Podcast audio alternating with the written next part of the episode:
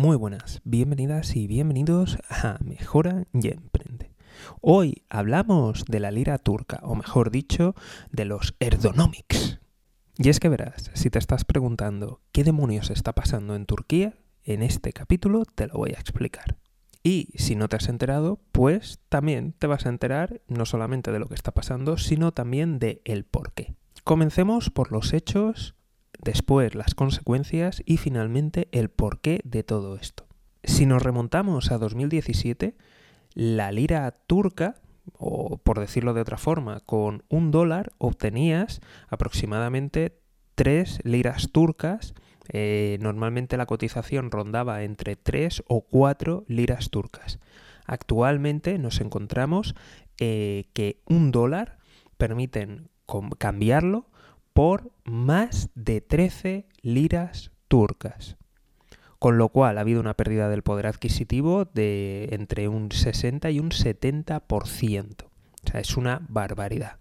¿Cuáles son las consecuencias de, esta caída del valor de, la lira turca? En primer lugar, una subida de precios, eh, ya que hay que importar energía y materias primas y eso al final acaba afectando a toda la cadena de valor implica también que haya inestabilidad económica y que haya serios problemas internos. Y ahora nos vamos al porqué de todo esto. Normalmente cuando tú tienes una, divisa y la divisa de tu país empieza a depreciarse, que baja de, valor, pues las convenciones tradicionales de, la economía te llevan a hacer una subida de tipos de interés. Esto, como efecto positivo, al subir los tipos de interés, hace que los inversores internacionales e incluso los nacionales, pues les incentiva a mantener los depósitos en esa divisa, ya que vas a recibir unos tipos de interés mayores. Esta es la parte positiva. La parte negativa de todo esto es que al tú subir los tipos de interés, evidentemente haces que tus deudas en esa divisa valgan más, y además restringes el crédito y todo ello pues hace que, que, que, probablemente te lleve a una contracción económica o como mínimo a una reducción del crecimiento. Y esto es la economía tradicional. Pero, mm, ¿con qué nos encontramos en estos últimos años? Nos encontramos con que Erdogan, el dirigente de, Turquía, y de ahí el nombre de Erdonomics, pues ha decidido que según él lo que hay que hacer para activar la economía es que el precio de la lira aún se hunda más, que se devalúe aún más y de esa forma convertir a su país pues en un receptor de inversiones extranjeras porque todo está más barato y además en un fabricante y exportador y que es maravilloso y que la forma de salir de la crisis es esa. Como ya te puedes imaginar, todo esto ha llevado a un desastre total y es lo que está produciendo este desastre y este hundimiento de, de la lira. Y esto es lo que él comenta y los resultados. ¿Cuál es la realidad? Porque evidentemente esto no se lo cree ni él.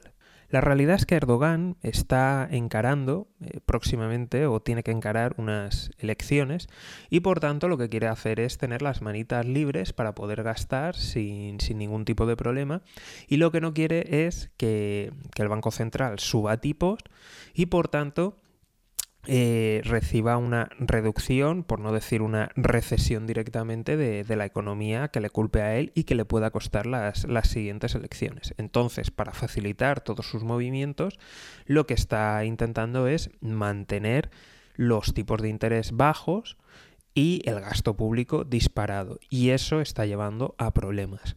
Por otro lado, inversores internacionales tienen que tener mucho cuidado porque mucha de la deuda de Turquía está, eh, está hecha en dólares, con lo cual veremos a ver cómo consiguen repagarlo, si es que lo acaban de repagar. Mucho ojo también, alguna que otra inversión importante de, de bancos españoles e italianos. Así que, en resumidas cuentas, estamos retorciendo la economía para intentar mantenerse en el poder o por lo menos llegar medianamente vivo a las elecciones. Y eso es lo que explica este, este desastre realmente. Porque vamos, a nadie que incluso quiera devaluar realmente su, su divisa se le ocurriría devaluarla tanto. Y más un país como Turquía, que tiene que importar muchísima energía. ¿Por qué esto aún no ha sido aún peor? Y es que veréis, eh, Turquía ha tenido expansión militar, ha entrado en conflictos, está ayudando a diferentes regímenes o a diferentes facciones y además eh, ha llegado a un acuerdo con Qatar. Entonces Qatar está ayudando, está dando ayuda financiera y está evitando que, que el colapso sea mucho mayor. Pero veremos si los ergonomics siguen retorciendo la economía, hasta cuánto más va a durar.